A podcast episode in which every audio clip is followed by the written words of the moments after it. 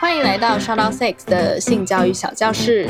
本集内容由现任妇产科医师大象医师监制。如果想得到更完整的图文资讯，欢迎点击我们放在节目资讯栏中的网站连结。听节目的同时搭配文章一并服用，能更快吸收资讯哦。也欢迎将本集分享给有需要的朋友，补足我们在成长过程中稍显贫乏的性教育吧。没错，那我们废话太多了，快点进入主题吧。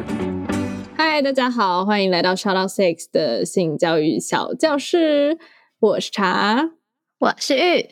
今天是第一季第二集《女性生理基本构造》第二性征下。我的内内什么时候才会长得跟女明星一样大？你有印象你自己的胸部是在什么时候长到现在的样子的吗？我其实还在长诶、Congratulations！就我的嗯身体嘛，应该是遗传的关，就是遗传的关系。嗯，我的脂肪囤积的时候会先在胸部跟屁股。嗯嗯嗯，嗯对，没错。我们今天也会跟大家介绍到胸部的组成成分到底有什么，那就是包含于刚刚说的脂肪也是它的一部分。那嗯详细的话就等一下听喽。嗯，你呢？但是我跟你说，嗯我很小的时候，因为我家人就是我妈妈跟我的姐妹，她们胸部都不算小。然后嗯我小时候就觉得说，嗯，那我有一天应该也会跟他们长得一样吧，所以我就一直没有嗯去烦恼它。也不是嗯，对嗯我之所以会用烦恼，是因为大家都希望自己的胸部长很大嘛，所以我就嗯以前没有在烦恼说他们为什么不变大、这样，嗯，但是他们始终就是不会变大。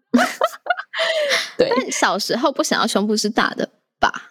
小时候可能没有想法，哦、o k 我小时候还蛮常被霸凌的。诶，其实霸凌不是一个好的词，没有到这么严重，说实话。取笑。就小时候可能会被被说，对，被说说，哎，你胸部很大，哎，这样，嗯，。对然后你是不开心的，我是不开心的，所以我常常嗯驼背。我刚刚想不起那个词，我刚才想圆肩，然后想到不行，这太健身了。对，就对啊，所以我常常驼背，所以后来花了蛮长时间在矫正这件事情的。哦嗯，OK。那你知道胸部两边大小会不一样吗？你自己有吗？嗯，我知道有，我从很小就知道。哦，那你一开始没有觉得怎么会这样吗？没有，因为我妈妈的也不太一样。你从小时候就看你妈妈的胸部长得不一样对她脱掉内衣的时候，哦，然后我就说为什么他们不一样？就那时候我嗯其实还没有胸部，嗯然后妈妈就说，就其实说实话，这个部分的性教育我妈做的很好。就嗯我妈那时候就说，就其实很多东西的左右两边都不一样啊，你的眉毛两边也不一样啊，你的眼睛两边也不一样啊，这样，哦，所以就哦基因上来说，本来就很多事情左右两边就不一样。嗯嗯嗯嗯，我的话就是去买内衣的时候，那个阿姨都会给我多一个那个垫子。哦，你差到这么多，可是我觉得，如果放了那个垫子在比较小的那一边的话，又变得不太平衡，就它介于一个哦，OK，I、got 垫子的厚度 之间。就你自己肉眼看差不多。对啊，但是我知道有人会差蛮多的。嗯嗯嗯嗯嗯，而且你知道，讲到内衣买内衣这件事，我觉得买内衣是一个很好的行程，就是很好玩。你就会发现内衣店的店员他们很会推销给你同样的一个想法，啊、是什么想法？就是因为你可能你可能没有遇过，因为你本身就是丰满人嘛。然后像我们这些人去呢，他们就会说这款是集中脱高款，然后。哦，OK，对对对对对，然后我还印象很深刻，就是我有一个朋友，有一次我就跟他去内衣店，而且尤其是那种日本日系的品牌，日 OK，系就是那个欢乐杯嘛，就是大家穿起来都是嗯 D、都是 E 这样子，其实不是。对，然后我跟他去了之后，他就挑了一件内衣进去，然后出来之后，他就有点不爽的说他不要了。然后我们就走了，然后我就说干嘛发生什么事？他就说那个阿姨一直跟他说你要有自信，你这样没有不好，胸部小不是不好，你要有自信，你要加油之类的。加什么油？然后他的胸部也是平平的这样子，嗯哼哼然后他就觉得很不爽，他就觉得我就是来买个内衣，你干嘛要把我跟这个世俗的标准扯在一起嗯哼哼这样子？对。但是你仔细想想，也知道他们不会平白无故讲这种话，对啊一定是客人嗯喜欢听，嗯他才会这样子推荐你嘛。哦是吗？因为我觉得的好像比较像是这个社会给他这样子的概念，所以他觉得大家都喜欢大胸部，但不一定是客人都喜欢听。但是我觉得就很像他的数据一定会告诉你说哪一些卖的比较好嘛，嗯嗯那哪一些嗯客人可能偏好哪一种款式。嗯嗯然后像很多内衣就会说小胸救星啊之类的，嗯好像你胸部很小你就很可怜，所以就要把你弄得很大之类。嗯嗯嗯其实，嗯，如果你没有仔细的去思考这件事，或者是你就是比较跟随社会价值观的人的话，你可能觉得这件事很正常。但是自从我开始觉得说，为什么我一定要迎合社会给我的期望嗯嗯之后呢？我就开始喜欢看一些无衬无垫的内衣，嗯然后就那种发饰不拉蕾之类的，嗯我觉得很漂亮，然后我就会穿。然后之前有一个新的品牌，我很喜欢，嗯。那他一开始出来的时候强调说：“哦，我们这个品牌穿上去就是很自然，嗯不管你是什么形状，你大或小或垂或挺，随便都是，只要是最自然的你，嗯。就是最好的你之类。嗯，然后我就觉得，哦，这个理念我很喜欢，所以我就买了好几件他们的家的内衣，这样。嗯嗯结果呢，后来我一直持续关注他们，我就觉得真的不行诶、他们就开始渐渐走向那种，你穿上我们就是会挺，就是会集中，就会辣，嗯然后他就一天到晚 PO 那种世俗认为身材好的女生的嗯照片，然后说你穿我们家的内衣就会变得就会很辣。嗯，对然后我越看我就越生气，你知道我 even 生气到我想要去密他们的客服，然后跟他说，我觉得你们这样违反初衷，会让我很伤心吗？就是我 even 生气到了这个地步。对，但我后来没有做这件事，因为我觉得他们也是。你知道，毕竟做生意嘛，嗯就可能有一些需要妥协的部分。嗯对，讲了这么多，我想要表达的是，嗯我觉得内衣的品牌很多很多都在加诸一些观念在消费者身上。嗯我觉得身为消费者，你可以就是你可以仔细想一想，你想要的是什么，而不是人家说嗯什么样的、什么样的东西是好，你就觉得是好。嗯，对，嗯。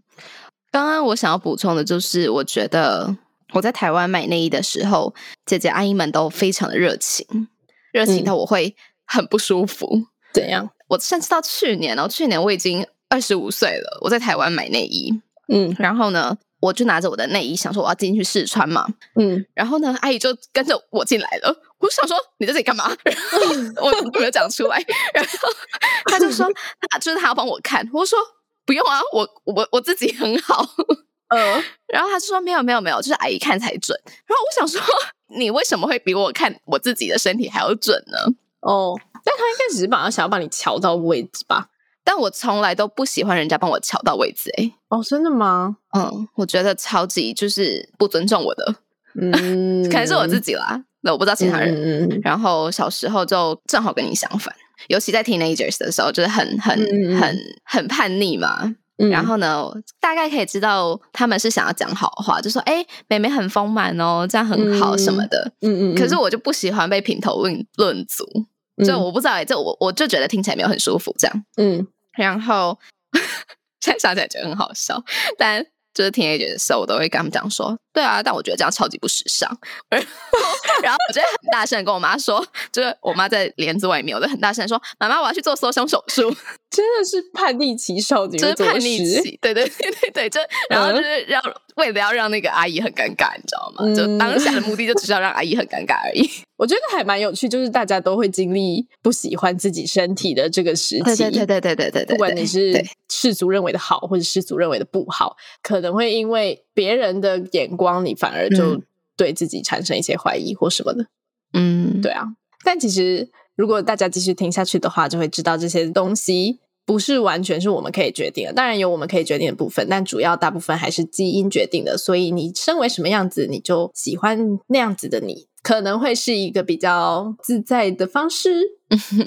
总之呢，那我们就接下去听今天对于胸部的介绍喽。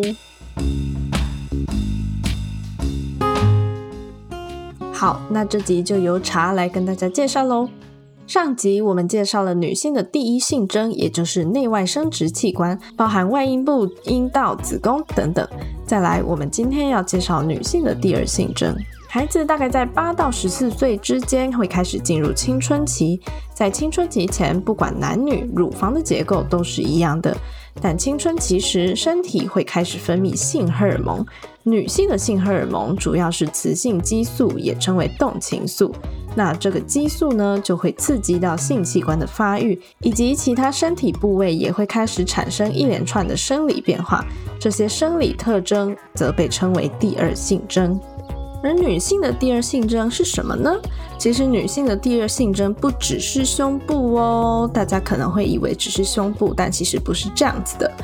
女生的第二性征呢，包含了皮肤、声线、体毛、乳房，甚至于整个体型都会开始产生改变。例如说，身高开始抽高，全身皮下脂肪增加，子宫发育，骨盆开始变宽，然后脂肪也开始堆积到某些特定部位，如臀、胸、肩等等。那至于这些堆积的脂肪会怎么分配到各个部位，那就是基因所决定的喽。第二性征的发育以乳房作为一个开始，再来会长出细而直的阴毛，然后腋毛呢又会晚于阴毛发育。等胸部发育到了一个程度后，即将迎来第一次的月经，这就是我们俗称的出经。那在下一集呢，我们就会带大家了解月经这个东西到底是什么，以及月经的种种迷思或误解。然后再下一集呢，就会跟大家分享照顾月经的女性生理用品的诸多选择。好的，那虽然说我们已经了解到女性的第二性征其实不只是胸部这个器官而已，但在这集中，我们主要会跟大家介绍的就是这个女性们普遍都很在乎的胸部。嗯，更精确的说，其实是乳房这个部位。那究竟这个世界让女生的身体演变出这样的器官的用意是什么呢？难道它主要的用途就是拿来给人欣赏、遐想的吗？如果真的是这样的话，为什么大家都长得不一样？这样不是很不公平吗？首先，我们就先来了解一下我们常说的胸部、乳房这两个是一样的东西吗？它们差在哪？而这个神秘又莫名其妙吸引人的器官，它真正的构造到底是什么呢？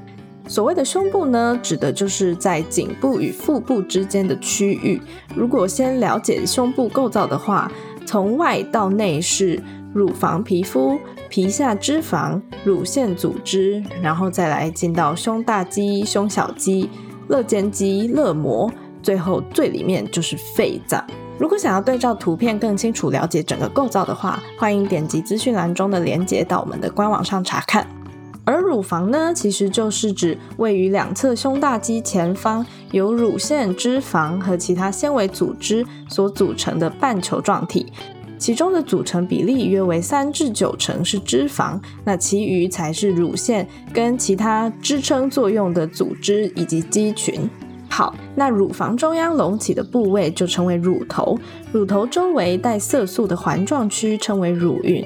乳房的形态就如同大家所看到的，会因种族、遗传、年龄等等各式各样的因素而形成差异颇大的外观。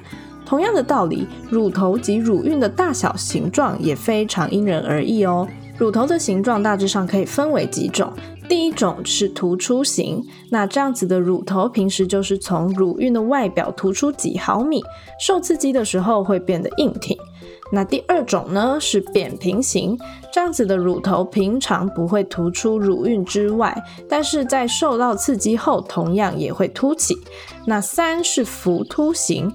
以及乳晕跟乳头在平时都有突出的现象，有点像是乳房顶端的小山丘。那第四种呢，则是内凹型。内凹型的乳头平时陷在乳晕里面，同样是受到刺激才会突出。嗯，那简单提一下，这样子的乳头虽然一般时候是完全没有任何问题的，但是如果是产后要哺乳的话，就可能会遇到一些困难，因为这样会造成宝宝难以吸吮的情况。因此，如果有这层考量的话呢，可以考虑动手术将乳头提拉起来。那除了上述这些较常见的乳头形态之外，乳头其实还有很多很多不同的形状及长相。有些乳头也会长出毛发哦，而乳晕及乳头的颜色更是因为本身肤色的差异而会有所不同，有可能是浅橘色、粉红色、深咖啡色，或者是偏黑的古铜色等等，有非常多样的颜色。乳晕的颜色是在我们出生时就被 DNA 决定好的，没有所谓的好或不好。每个人都是独特的个体，不管是哪一种乳头，只要是健康的乳头就是好乳头。希望大家能学着接受自己最自然的模样，自信呢就是从此而来的哟。好，那了解完乳房的简单构造以及长相之后，我们来了解一下它真正的功能吧。乳腺是做什么的呢？身为哺乳动物，我们每个人出生时皆仰赖乳汁来获得营养，而这个乳汁呢，就是从乳房的乳腺中分泌而来的。幼儿可以从乳汁中摄取到蛋白质、脂肪、乳糖、钙质，还有其他的矿物质，而乳汁中含有的抗体及其他具备抗菌功能的酵素，也可以为幼儿提供保护。那乳汁被乳腺分泌出来后，要怎么送出体内呢？这时又有个新名词，称为乳液。乳液是乳腺腺液的意思。简单来讲，可以把乳液想成是片状的乳腺，而每片乳液都有一条输送乳汁的导管，称为输乳管，用来让分泌出来的乳汁排出体外。而这些乳液则是以乳头为中心，呈现放射状，围绕着乳头的方式排列。这些输乳管最后接到哪里去呢？如果你细细观察的话，就可以看到自己的乳头上其实有数十个小窝，而这些小窝呢，其实就是输乳管的开口喽，它们称为输乳孔，这就是乳汁最终来到体外的地方了。那其实乳房部位的皮肤在乳头乳晕的地方会比较薄，有时甚至可以透过皮肤看到皮下浅静脉。而乳晕上又有一些小凸起，那个是乳晕腺。在医学上，乳晕上的凸起被称为蒙哥马利线，或者是蒙氏结节。这些小凸起会分泌油状液体，保护娇嫩的乳头和乳晕。乳头及乳晕这些部位呢，拥有密集的神经末梢，对刺激是非常敏感的。那对乳头的刺激会立即传递到脑部。脑部就会下令不随意肌收缩，使乳头勃起，也就是刚刚说的，不管是什么形状的乳头，它们都会在受到刺激的时候凸起或是变得硬挺哦。好，那大概介绍完这个器官后，我们再回到青春期的话题。在青春期的女生呢，会开始分泌动情素以及黄体素，刺激乳房开始发育长大，乳晕也开始肿大，色素会开始沉淀成各种不同的颜色，而且范围会变得更广。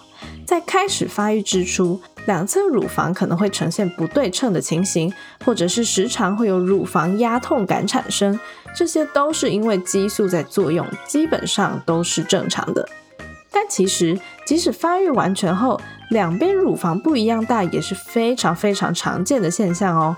原因呢也不尽相同，可能是发育时期的荷尔蒙使两边乳房发育的节奏不一致所造成，或者是后天日常生活习惯也会影响到。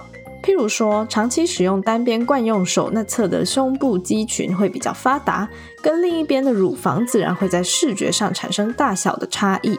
毕竟乳房就长在胸部肌群上，所以肌群的大小会影响乳房的大小。或者呢，不适合的内衣可能也会有所影响。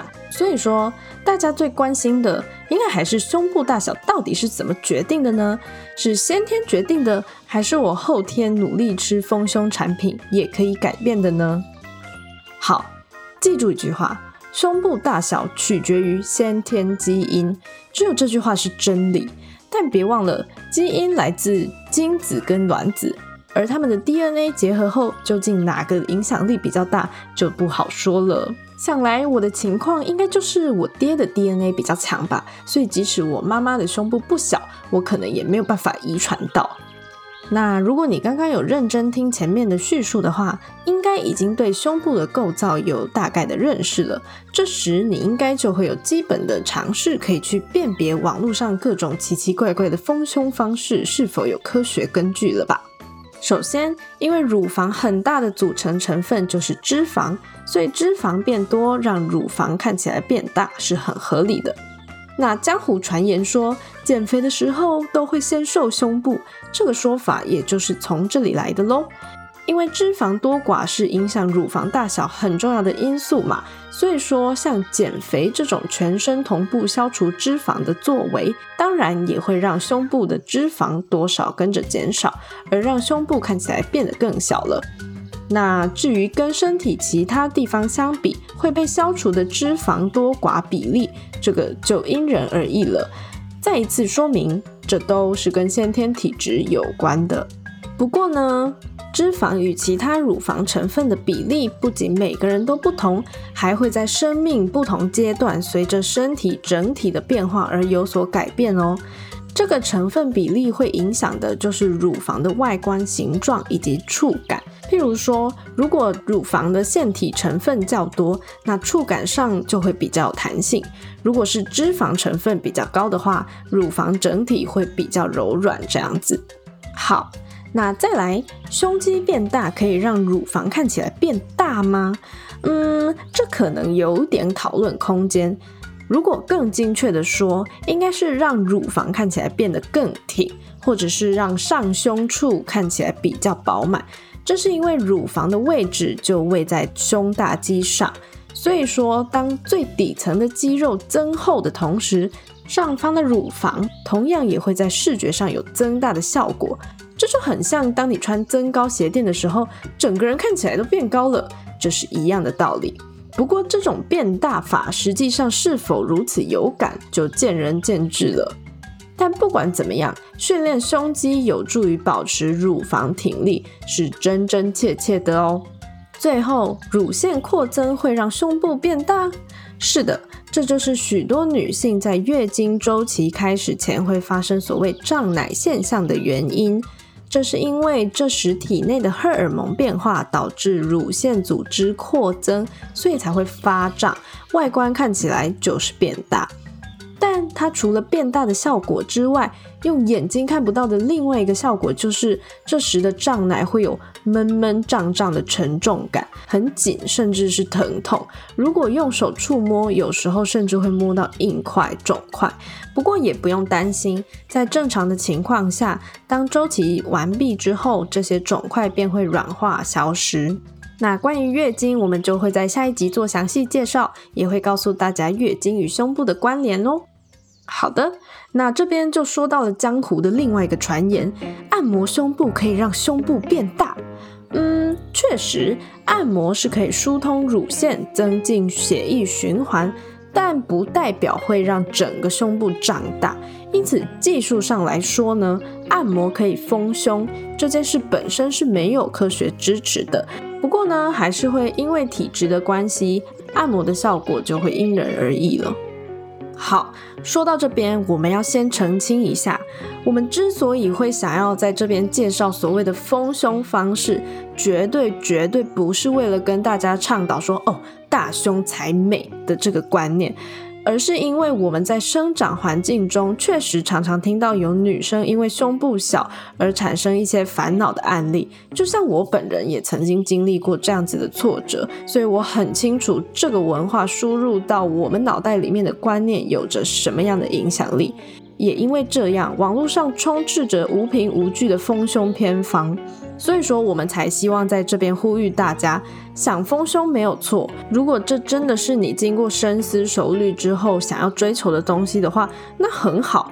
只不过我们是建议以正确的观念进行，才不会导致未来得不偿失的副作用。好的，最后呢，如果你试了以上的方式都无法成功达到丰胸目的，你还有最后一个选项。就是怀孕，女性怀孕时乳腺会增生，因此乳房会长大许多，有人甚至多了好几个罩杯呢。虽然说等到断奶后，乳房里没有乳汁了，乳房也就会跟着缩小。不过即使如此，有些人也会因为怀孕的这个现象，胸部再次发育。即使断奶后，胸部还是会比怀孕前大哦。但这边还是要警告一下啦，上述方式请勿轻易尝试，尚未准备好之前，请务必做好避孕措施哦。好，那这集到这边，关于怀孕的大小事，我们会在本季的后几集再详细介绍。而其他关于胸部的介绍，我们就下集继续喽。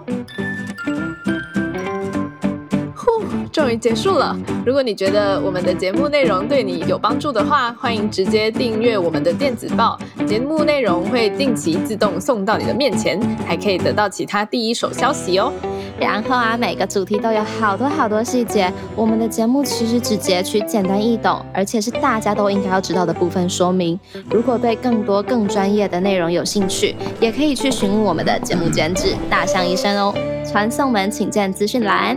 是的，那毕竟我们制作这样的内容也是花了很多时间查找资料，以及跟医师做确认。所以如果你心有余力，而且觉得我们的节目对你有所帮助的话，可以考虑走内我们，让更好的内容能够稳定持续的产出。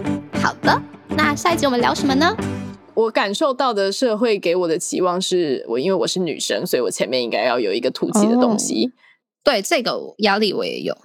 对，然后像因为刚刚有讲到我胸胸部就是没有没有到很大，然后可能不穿内衣的时候，其实真的就看起来蛮平的这样。然后我就会到公共场合就会比较没有自信这样。如果我没穿内衣的话，嗯，了解。后来呃，我有一个心态上的转变，我开始喜欢我自己的身体之后，我会觉得不穿内衣是对社会展现真实的我的一个方式。嗯，我不需要去迎合社会想要我长什么样子。